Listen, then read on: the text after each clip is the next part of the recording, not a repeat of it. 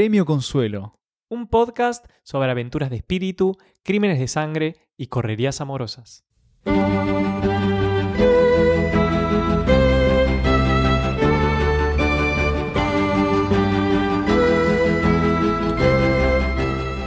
Mi querida audiencia premiada, quiero darles la bienvenida a este episodio especial Fiestas de fin de año de este podcast que hemos dado en llamar Premio Consuelo. Quien les habla es su consolador número uno, Bruno del Ponto. Y junto a mí se encuentra eh, una persona infame, pero también mal acompañada, el peligrosísimo Martín Sanguinetti. Y no me queda otra que ser consolador número 2. Pero bueno, está bien, así quedamos. Pero sos mi número dos. Claro, está mano bien. Soy el Robin, soy un Robin. Un Robin No, no, cualquiera. no, no, ¿por qué? Una, una dupla, es como no sé. Por supuesto. Pensemos Starkey en- Hodge. Ahí va, Starkey Hodge, estamos esperando hacer el shot de fotografías. Simon and Garfunkel.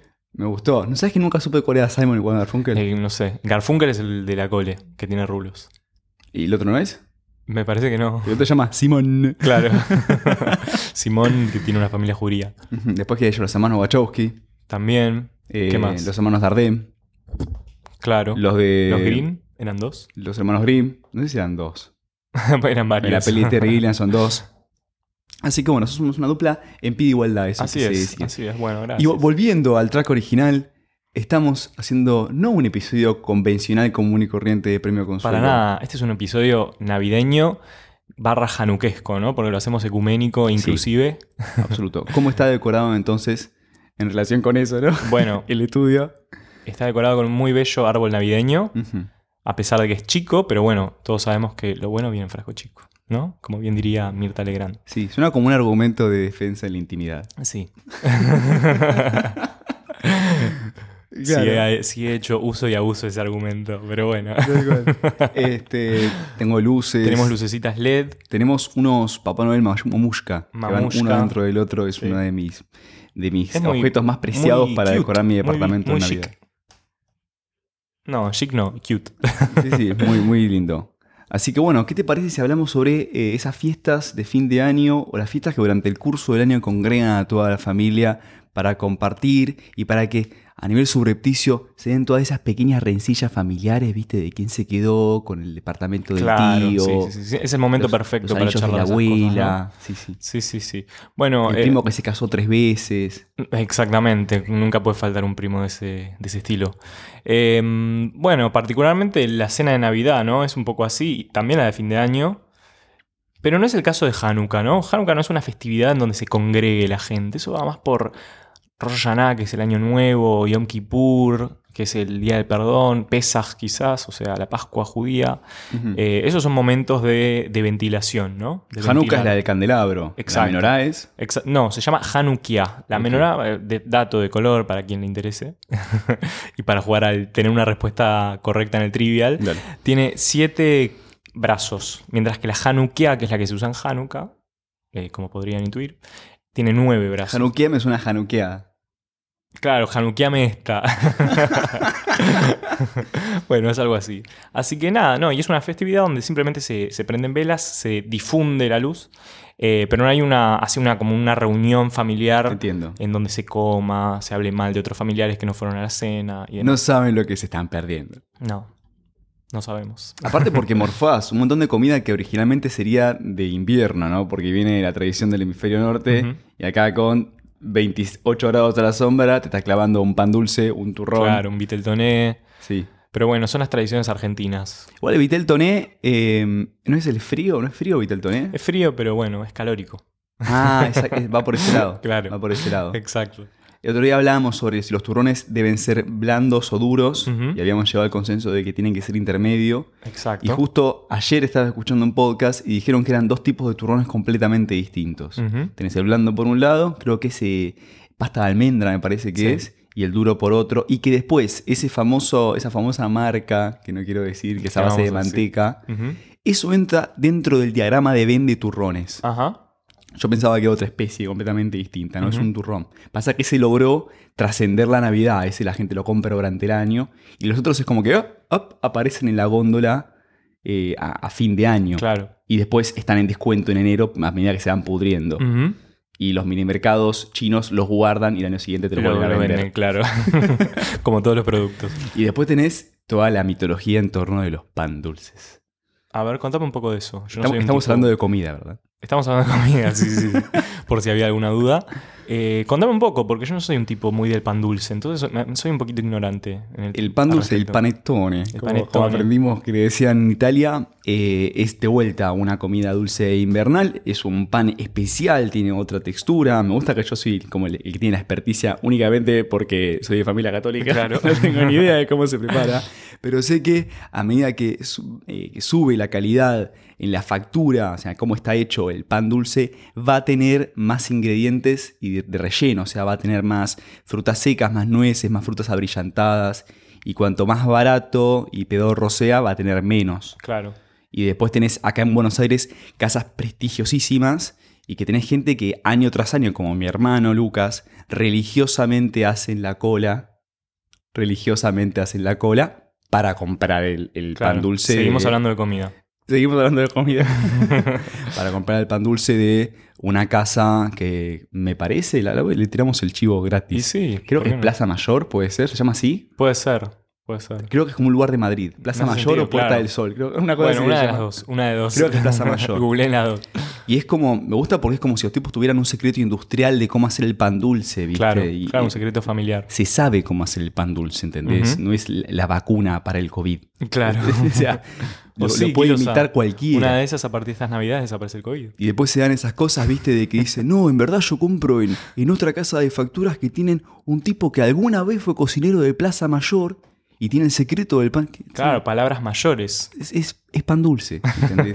se, se filtran esas cosas. Sí, sí, sí. Igual, bueno, tengo que admitir que no soy un gran amante del pan dulce, menos el de frutas abrillantadas, ¿no? Eh, si algo que no recomiendo comer son frutas abrillantadas.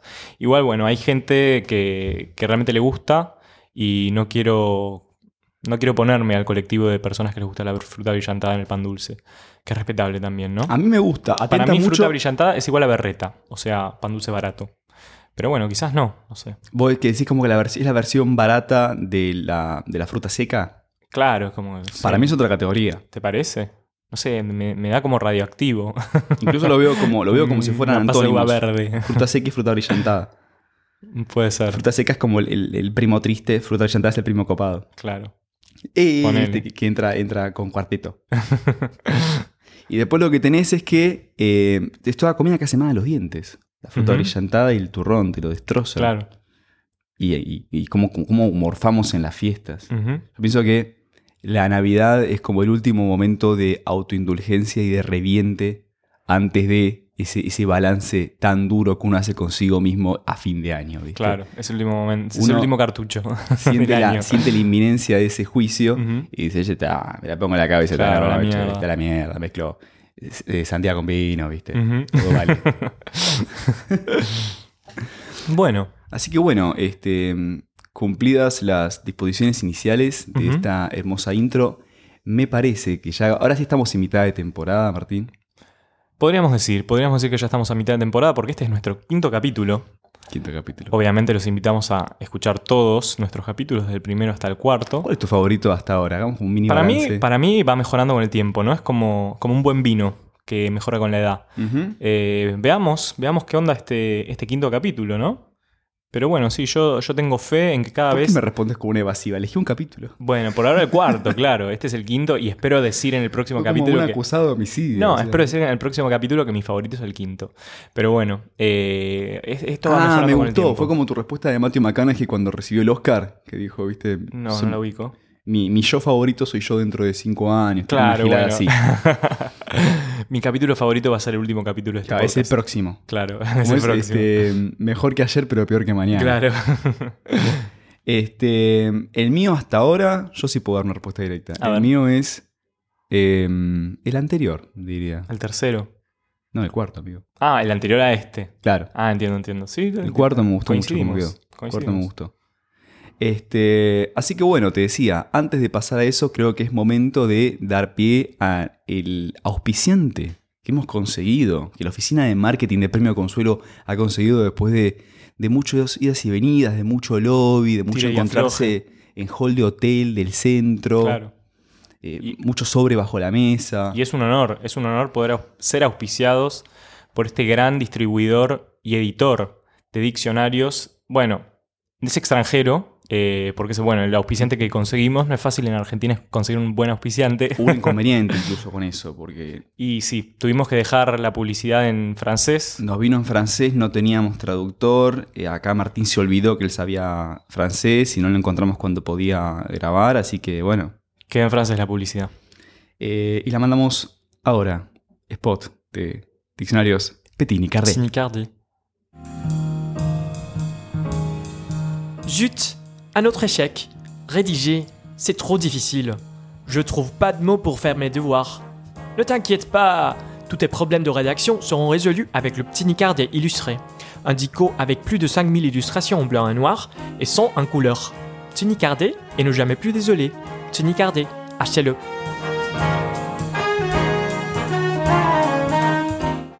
Agradecemos entonces el auspicio de Carré, ¿cómo se dice? Petit Nicardet. Ahí va, ahí va. Sí, sí, lo, lo decís también como yo. Eh, por bueno, por haber este. Confío en nosotros, ¿no? Confío en este proyecto podcast. que hemos encarado. Yo creo que es una muy buena decisión la que tomar. Pero Ahí bueno, me recuerda un poquito la historia nos dará la razón. ¿No te recuerda un poquito los diccionarios Larousse? Sí, ¿sabes que sí? Uy, Ahora que lo pienso. sí. Tienes razón. Tienen un aire, ¿no? Sí, sí, sí. Así que bueno, eh, si te parece, procedemos con mi columna. Adelante. Muy bien. Adelante nomás. Después de- del tono bastante sombrío que había empañado el episodio anterior, dijimos, bueno, eh, le prometemos a la audiencia que el balancear un próximo poquito. va a ser más descontracturado, un poquito Claro. más jejeje, alegre. Y por eso, Y dicho hace, y hecho, hace un buen tiempo yo quería comentarles un poquito sobre Harry Potter y el fascinante mundo de los derechos de autor.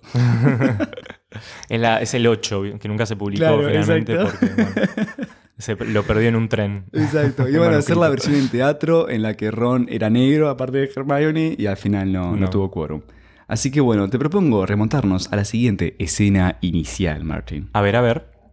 Nos encontramos en Berna, que no es una persona sino una localidad en Suiza. El año es 1886. Vos y yo, Martín, somos dos representantes de Argentina en la Convención para la Protección de las Obras Literarias y Artísticas. Al igual que nosotros, alrededor nuestro, hay representantes de decenas de países. Todos fuimos congregados a fin de establecer un tratado internacional que garantice los derechos de autor para obras científicas y artísticas. Y esto engloba desde literatura hasta música, pasando por mapas, conferencias y hasta coreografías. Anda a buscarla. La iniciativa fue dada, nada más y nada menos, por el escritor francés, que si te forzas un poco está allá en la cuarta fila, ¿lo ves? Sí, sí, ahí lo veo. Victor Hugo. Victor Hugo. ¿Por qué? Porque está a la cabeza de la Asociación Literaria Internacional.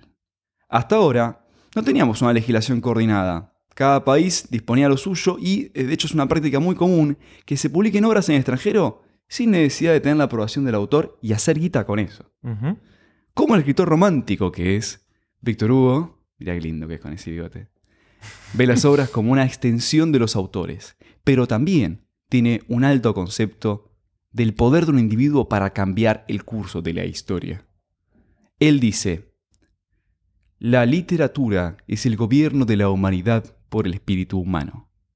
Es por eso que al momento de intervenir en la convención, Víctor Hugo subraya que mientras un libro pertenece a su autor, las ideas expresadas en él pertenecen a la humanidad. De esta manera, nacerá la protección de la propiedad intelectual artística en todo el mundo y, dentro de ella, como un principio fundamental, la garantía de que las ideas son de libre circulación. Excelente. ¿Qué te pareció? Muy buena situación. Bueno, callémonos porque acá viene la cortina de intro. A ver.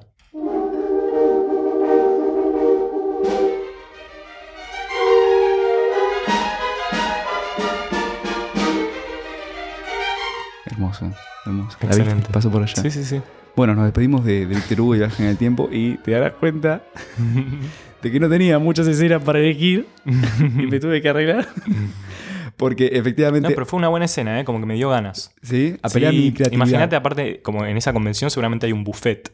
¿No? Y sí. Y seguramente, sí. bueno. Para mí la 1 parte terrible. Claro, no. cheto buffet. No, no hay este. O sea, hay No, canapés no, buenos. Claro, no es un triple de miga. claro. no hay triple de miga. M- Mínimo sushi, claro, no. Eh, te decía, vamos a hablar sobre copyright. Y todo esto viene a colación de un proceso súper trascendente que se puso en marcha a partir del año pasado. Estamos hablando del 2019, estamos terminando 2020, un año hermoso.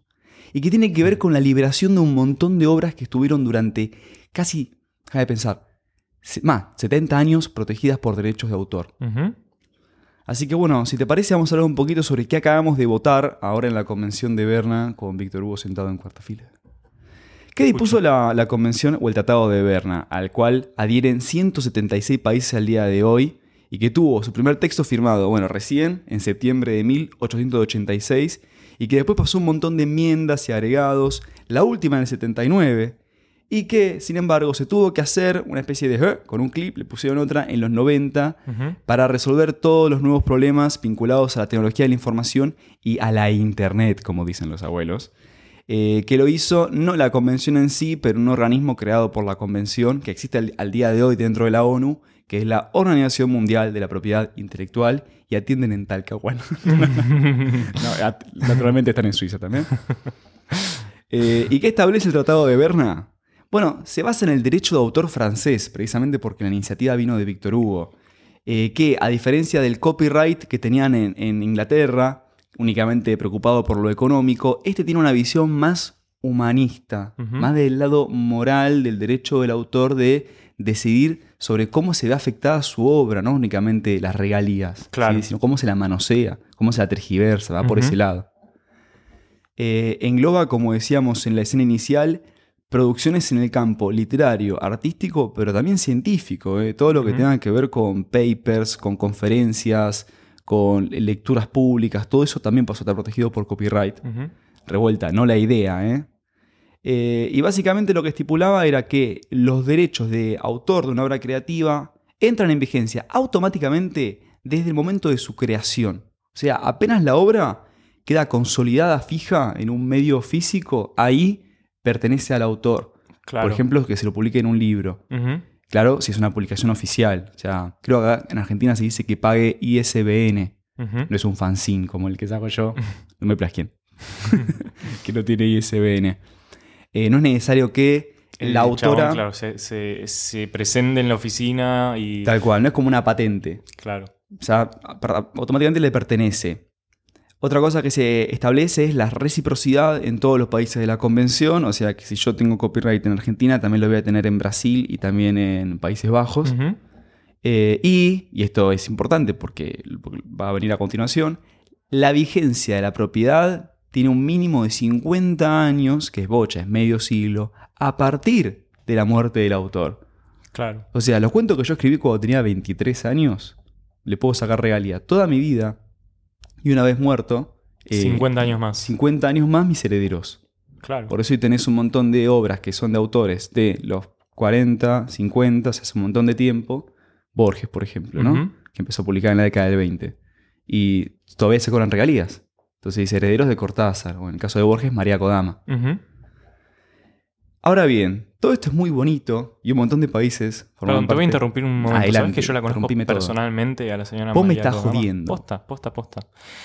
Todos los domingos, va, todos los domingos es como un poco ambicioso, pero muchos domingos con mi familia vamos a comer a una pizzería muy conocida de la República Argentina. Vos me estás jodiendo de conocer a María Kodama a una pizzería. Por supuesto, la conocí ahí.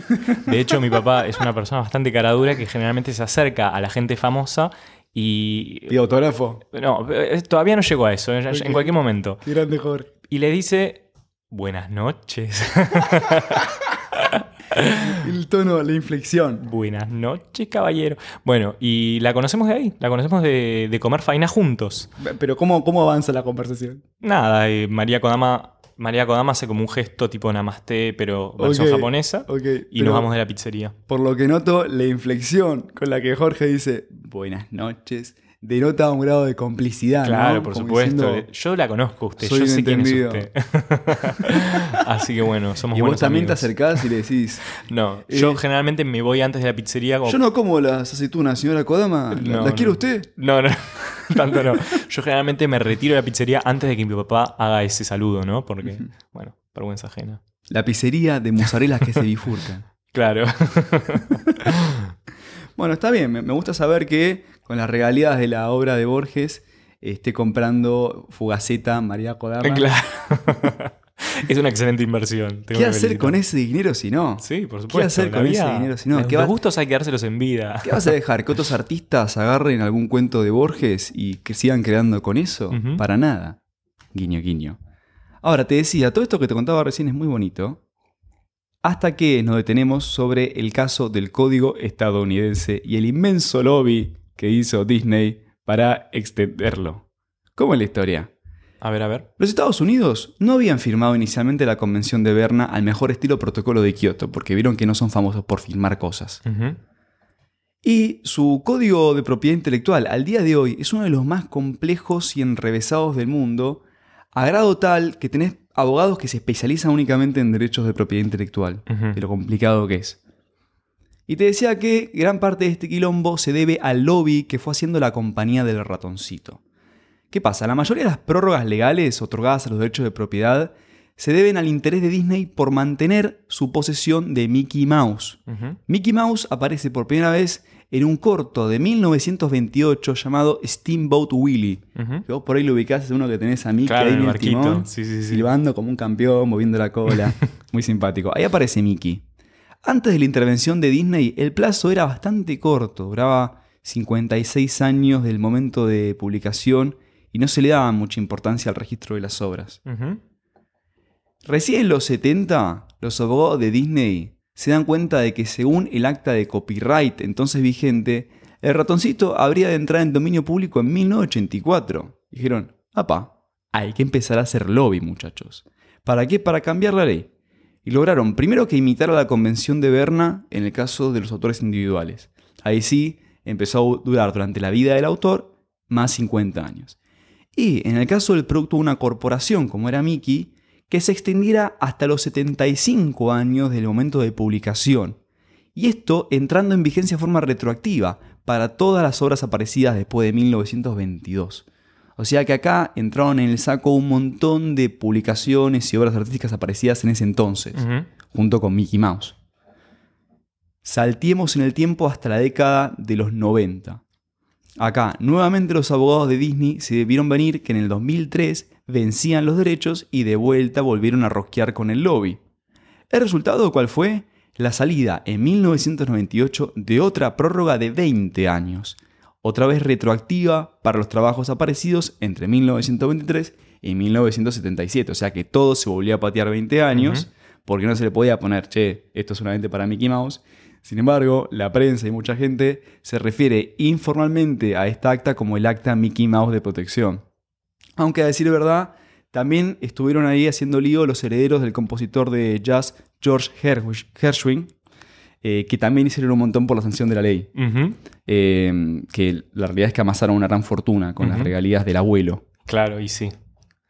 ¿Cuál fue la conclusión de esto? Que a partir del año pasado, el 2019, cada mes de enero tenemos una inmensa camada de obras de literatura, cine, música, teatro, incluso ciencia, pero eso como Que no pasa a ser de dominio público. Exacto, dejan de ser de propiedad privada y pasan a ser de todos. Del popolo. Y eso tiene un impacto gigante. Primero por el lugar que tuvo Estados Unidos en la forja y el diseño de la cultura occidental. Después porque Estados Unidos siempre fue un centro editor muy importante. O sea que tenés gente extranjera que viaja a Estados Unidos para publicar por primera vez.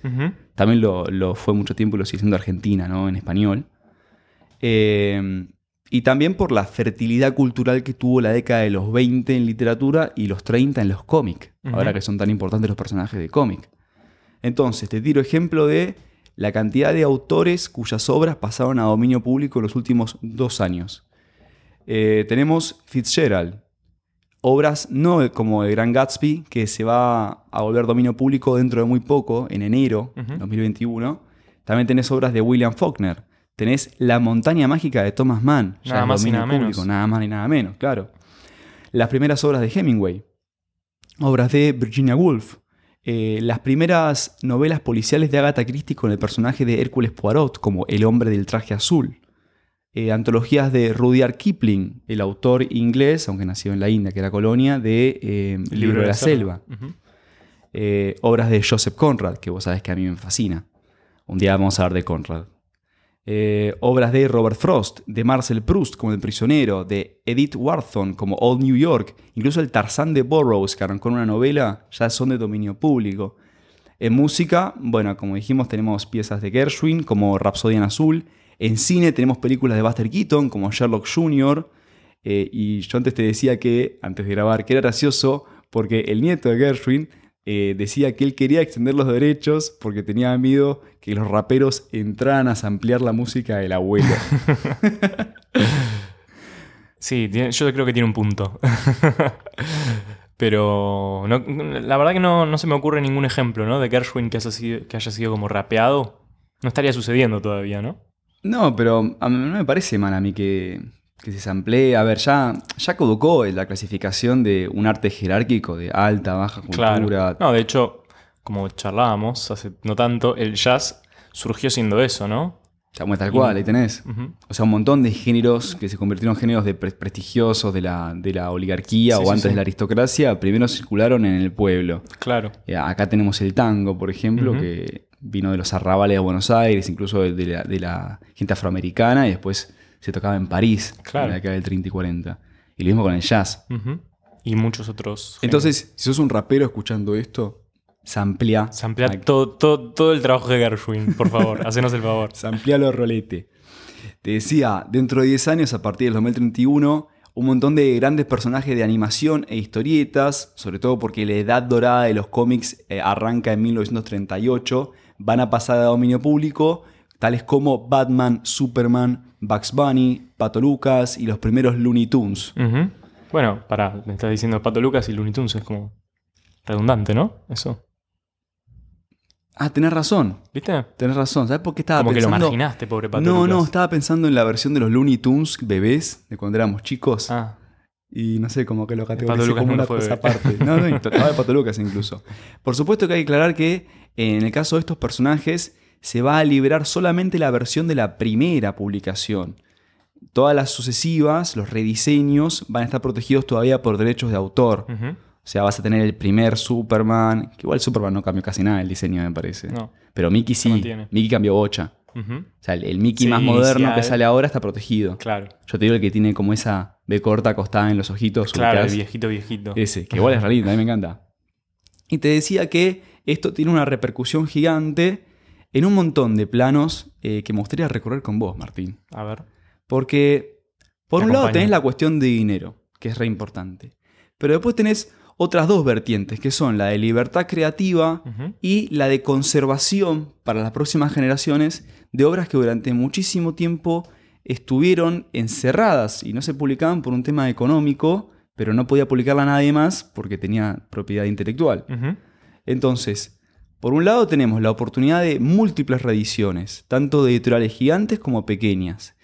Eh, sin ir más lejos, hay sellos importantísimos como Penguin Classics, lo ubican, es el de tapa naranja con la franjita blanca y- ¿Cómo no ubicarlo? y el pingüinito de arriba, que se vienen preparando desde hace años para este momento con una lista y en dos sentidos. Hay algunos que van a lanzar colecciones de los clásicos liberados apenas se liberen, mientras que otras, que todavía tienen copyright, buscan publicar lo que pretenden que se establezca como la versión definitiva de la obra con el, el aval de los herederos.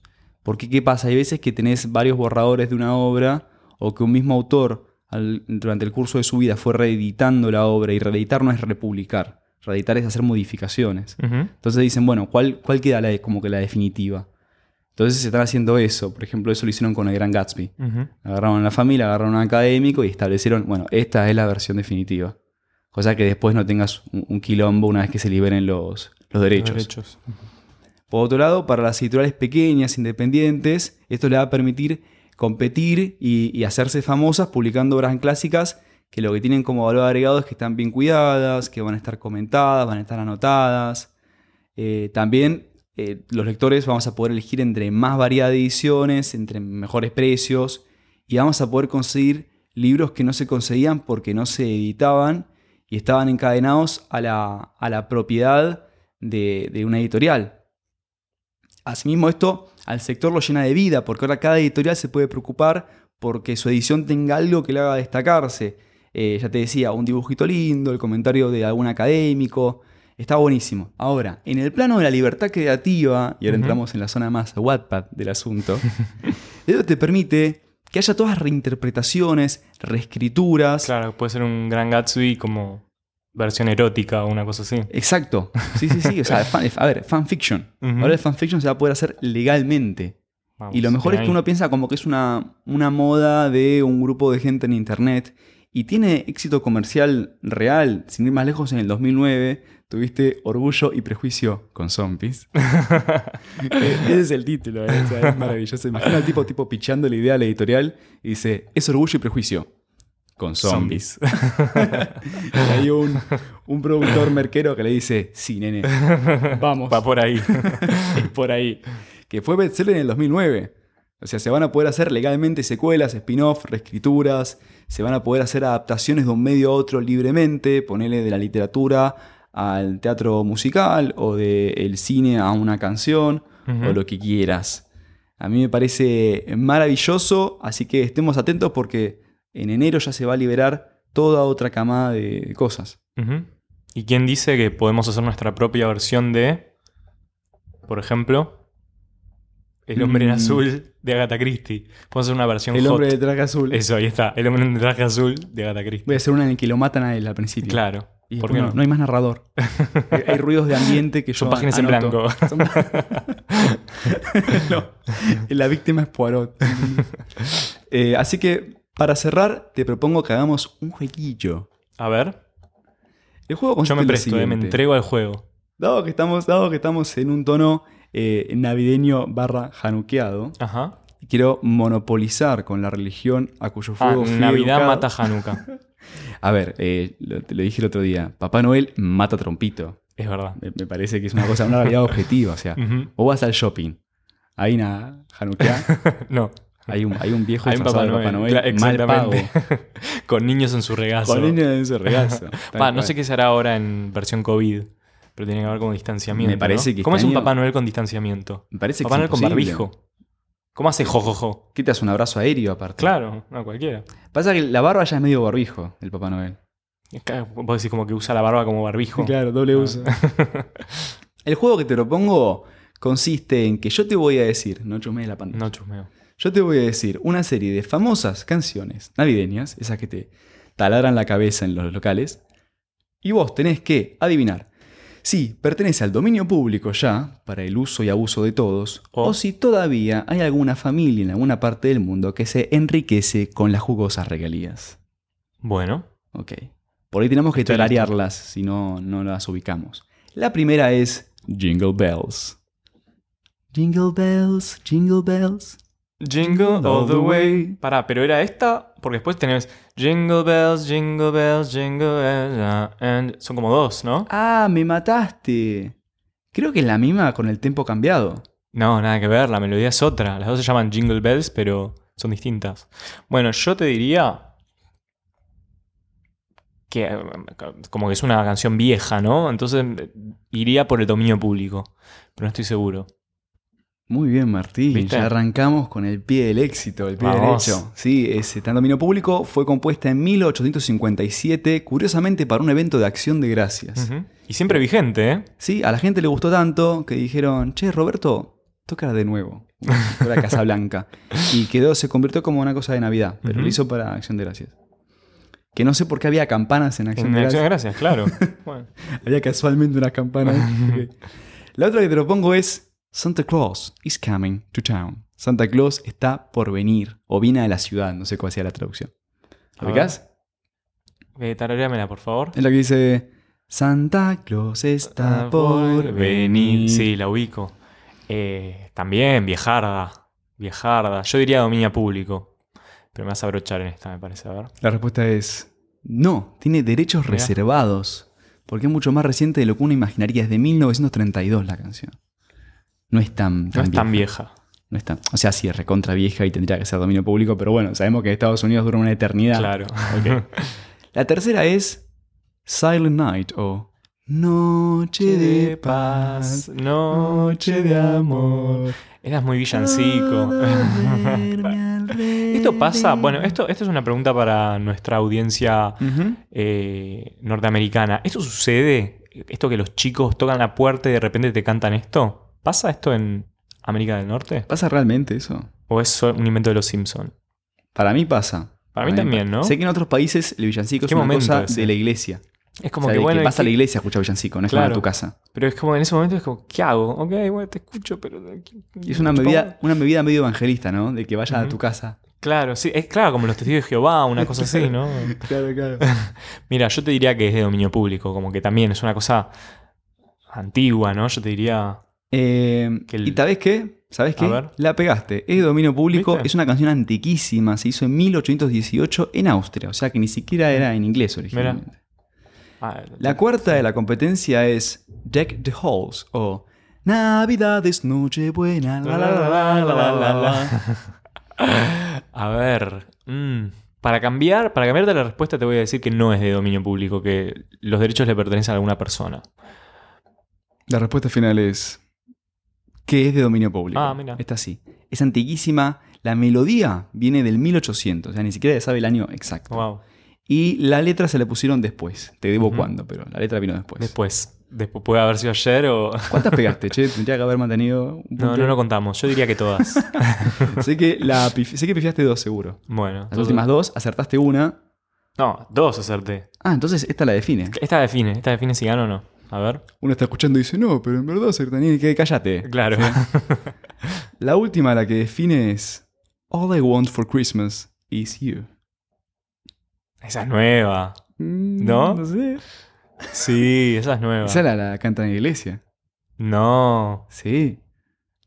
Es una versión medio hot. ¿Alguna, madre medio milf del Navideña coro? hot. Claro. no, yo te diría que le pertenecen los derechos a alguien en especial.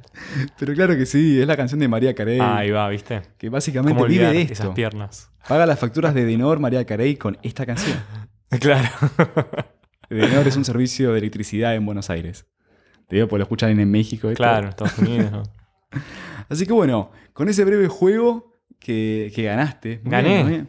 Y el premio es eh, este Papá Noel en miniatura, del cual te hago entrega en Muchas este gracias, preciso me momento, siento honrado. Bueno, en quiero agradecer tamaño a Aptra. enema. sí, bueno, la verdad que podría ser, ¿no? bueno, excelente juego, Bruno. Muchas gracias, muchas gracias. Un placer, un placer haber participado de este momento lúdico, ¿no? Como- Que es nuevo, es nuevo. en- Puede ser, puede ser quien te dice que tengamos más juegos en el futuro. ¿Sí? Bueno, ¿Sabes qué pasa? Como en el cuarto episodio te dije, bueno, contame qué leíste de Stevenson. Y vos me dijiste, nada. Yo dije, bueno, por ahí Me hiciste esta, quedar como un ignorante. esta pero- instancia hay que, hay que cambiarla un poquito. Dije, así que hoy te traje un juego. También hacer un episodio genial. especial me pareció como que venía. Claro, claro, más sí, sí, sí, lúdico. Hagamos un juego. Así que bueno, ¿con qué reseña vas a deleitarnos en la pausa café de hoy? Pausa café, que viene introducida por La siguiente cortina.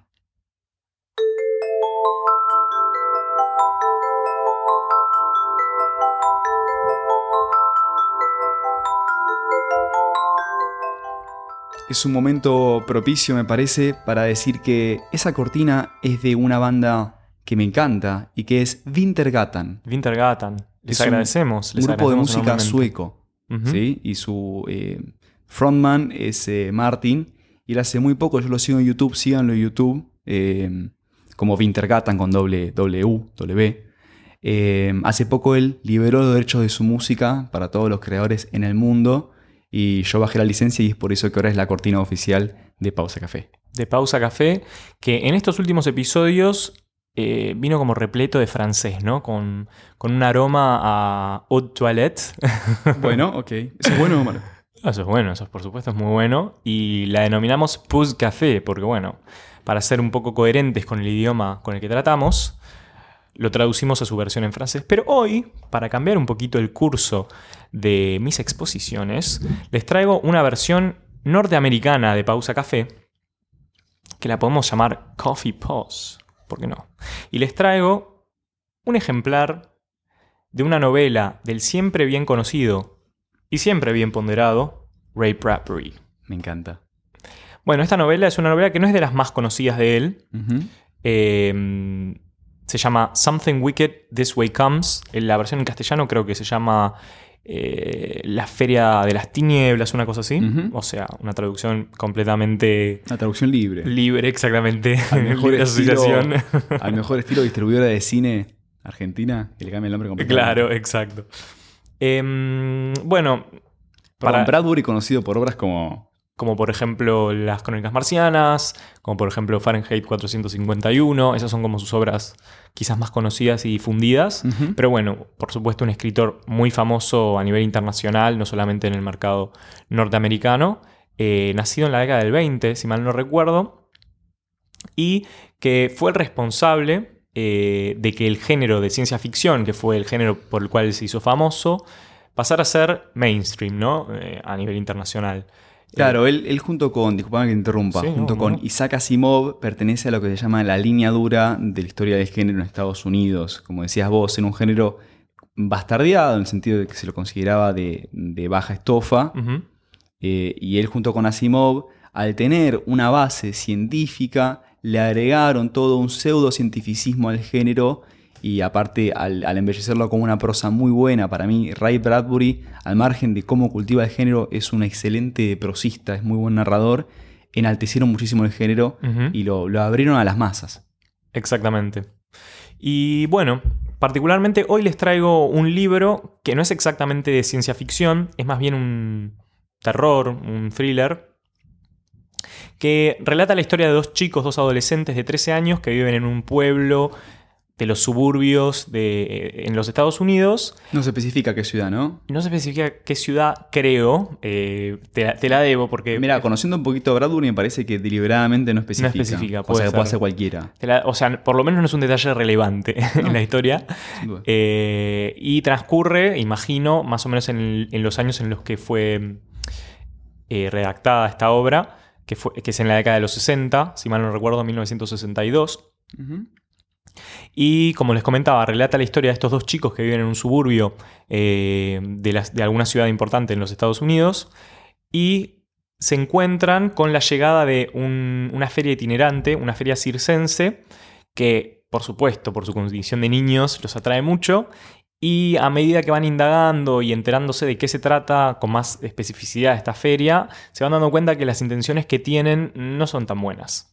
Eh, Bien, y, esto relata la historia de estos dos chicos que van descubriendo facetas de, de las personas que participan en esta, en esta feria eh, bastante oscuras. Pero como los chicos investigan, Eh, Claro, los chicos espían, digamos, a, a- a los dueños del circo a los distintos participantes. Ah, No, no sé, eh, dejemos a los colectivos de lado. ¿hay, hay una xenofobia gitana de fondo? No, creo que no, no, no, para nada, no, no. Por lo general era, era muy progre Bradbury. Sí, sí, sí, yo creo que Era sí. un humanista, como Víctor Hugo. Y mm, bueno, finalmente tiene un, un final bastante grato, eh, que no se los voy a comentar, por supuesto, para darles el lugar a que lo lean. Celebro que no tenga spoilers tu reseña. No, no, jamás, lo- jamás los tendrá, creo. Eh, pero bueno, realmente creo que está lleno de una impronta así muy de Bradbury a lo largo de toda la obra. Y como decía, no es una de sus novelas más conocidas. Y sin embargo, creo que es una de sus mejores novelas, va, por lo menos de lo que yo leí de él. Eh, así que A vos te reenganchó, me acuerdo que la leíste Sí, sí, sí, de un tirón. De un tirón, la verdad que es, un, es una novela muy, muy atractiva para el lector. La palabra es engaging, Muy atrapante. atrapante, ahí está. No, esa. sí. Me encanta Eh, cuando doy la palabra que otra persona Eh, sí, la palabra justa. Vivo para eso. Me parece muy bien. Eh, Ahora te iba a decir, eh, a mí me interesa saber, dado que es un tipo muy ligado a un género, Sí. Eh, una vez que se lanza a escribir un libro que no pretende ser de ciencia ficción, hay cositas como una especie de, fantasma o de espíritu de ciencia ficción dando vuelta por ahí, como un clima. Mira, yo creo que sí, más que nada porque presenta al autor una realidad que es muy ajena a él, ¿no? Entonces, en ese sentido creo que lo comparte con el género de ciencia ficción. Eh, uno se encuentra con una realidad completamente distinta a la de uno y tiene que lidiar un poco con eso.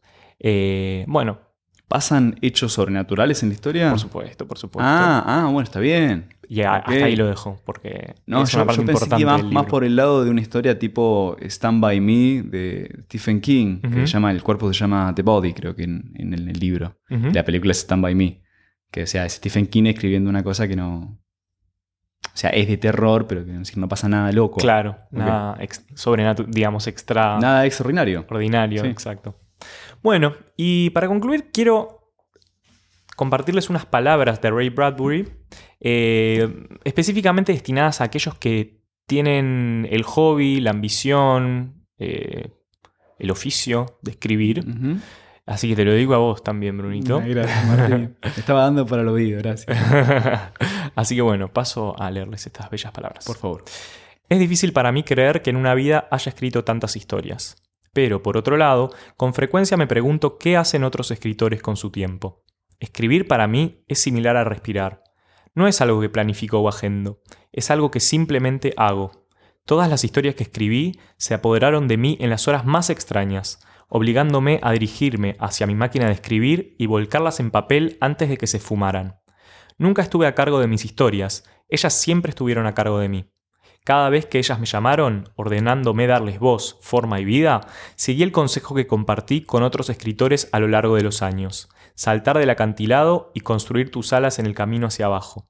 En un periodo de más de 60 años, salté muchos acantilados y luché con mi máquina de escribir para terminar una historia y darle un suave aterrizaje. Así que todos aquellos que duden en escribir o no hacerlo, por favor escriban, tírense del acantilado y bueno, seguramente algo muy lindo va a salir de eso.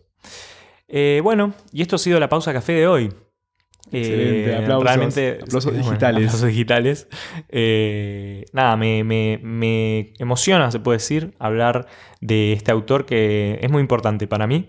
Eh, El Nada. acantilado en el caso de esta obra fue que se embarcó en un libro que no era de ciencia ficción.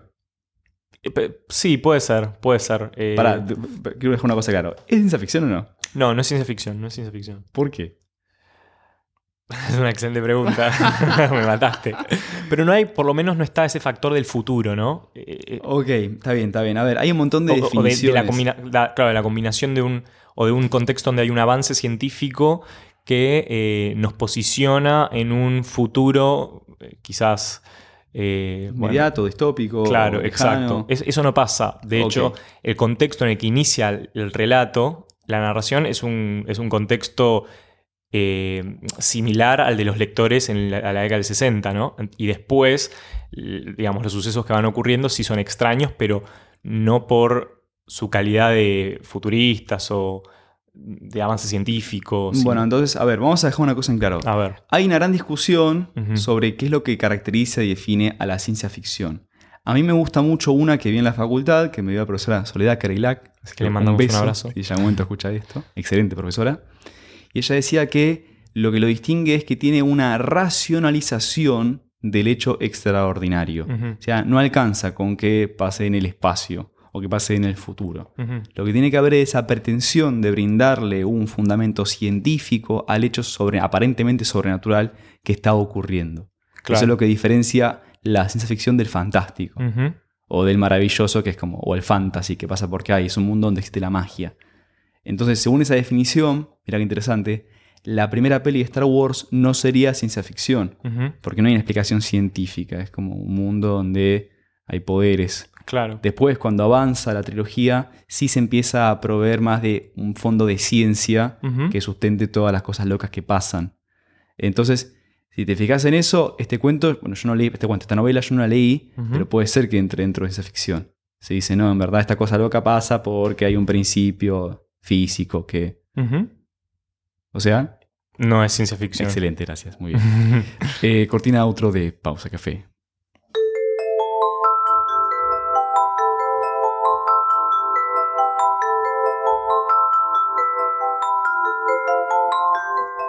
Excelente. Bueno, eh, Martín, hemos llegado al final de Hemos este llegado al episodio final. especial de fiestas de fin de año de Premio sí, Consuelo. qué tristeza, ya se termina. Tan rápido pasó. A mí me parece que fue un episodio muy sólido, muy bonito. Eh, y sabes qué? Eh, hace cuatro episodios que siempre nos decimos que tenemos que recordarle a la audiencia premiada que hay un backstage después de la canción de outro. Exactamente. Siempre, siempre vamos a tener un backstage. Así que les pedimos por favor que no se retiren de nuestro episodio hasta haberlo escuchado.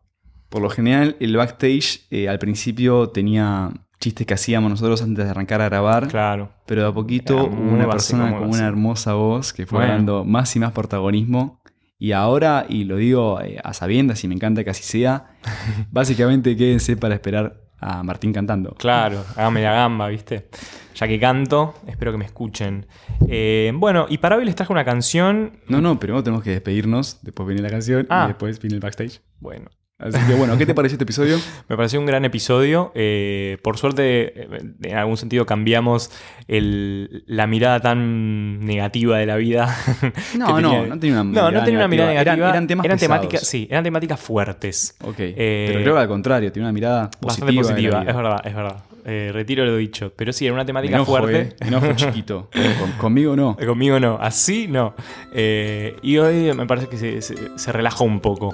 Eh, así que bueno, estoy contento de ese contraste, ¿no? Como que está bueno el balance. A mí me encanta este episodio. Así que bueno, querida audiencia premiada, les agradecemos por habernos acompañado en el episodio especial de este podcast que hemos dado en llamar Premio Consuelo. Podés encontrar todos los episodios de Premio Consuelo en Spotify y en nuestro canal de YouTube. También te invitamos a unirte a nuestro grupo secreto de Facebook, Premio Consuelo Podcast, donde publicamos novedades y conversamos sobre el contenido del podcast. thank you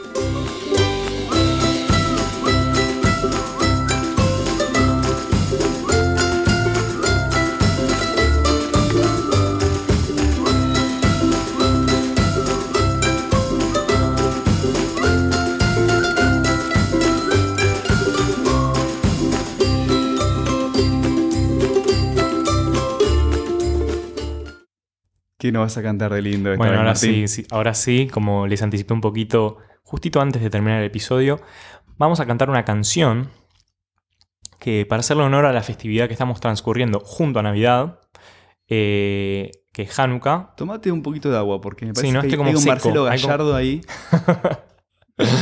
y también te pido ahora, quizás un poco tarde, que por favor dejes de golpear la mesa porque el micrófono no lo toma. Bueno, pero es como un efecto especial para Estuviste generar haciendo- como tensión. En este momento hiciste una percusión furiosa mientras hablábamos y yo te quería ahorcar. Bueno, sin más preámbulo, vamos a arrancar a cantar este tema. Eh, escrito por un autor muy conocido en, en Israel que se llama Idan Reichel. Es un autor que mm, hace música que generalmente se denomina étnica porque combina ritmos de distintos lugares del mundo. Súper Música de. Wikipedia. Claro. Y en este caso esta canción eh, la canta él junto a eh, Marta Gómez, que es una cantante muy conocida de origen colombiano, así que nuestros oyentes colombianos seguramente la conozcan. Eh, y bueno, como posiblemente intuyan... Perdóname, ¿es una sí. canción de Hanukkah? No, no, para nada. Es una canción en hebreo simplemente. Y en este caso es mitad en hebreo, mitad en castellano. Así que bueno, espero que la disfruten. Espero que la disfrutes, Brunito. Después decime qué te pareció. Así será. Dale, con siempre. honestidad. Dice así.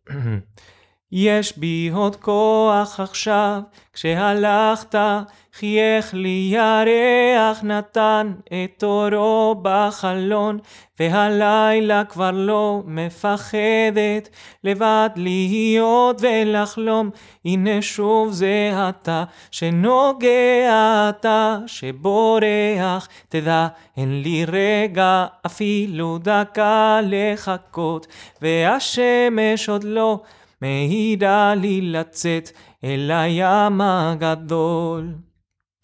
Deja que el alma se salga del cuerpo, deja la vida parar y si puedes tal vez mírala pasearse despacio, levanta la vista y verás que es más fácil volar y después alejarse de todo, volar sobre el tiempo vacío y después regresar y sentir que es hermoso mirar desde allá un instante no más.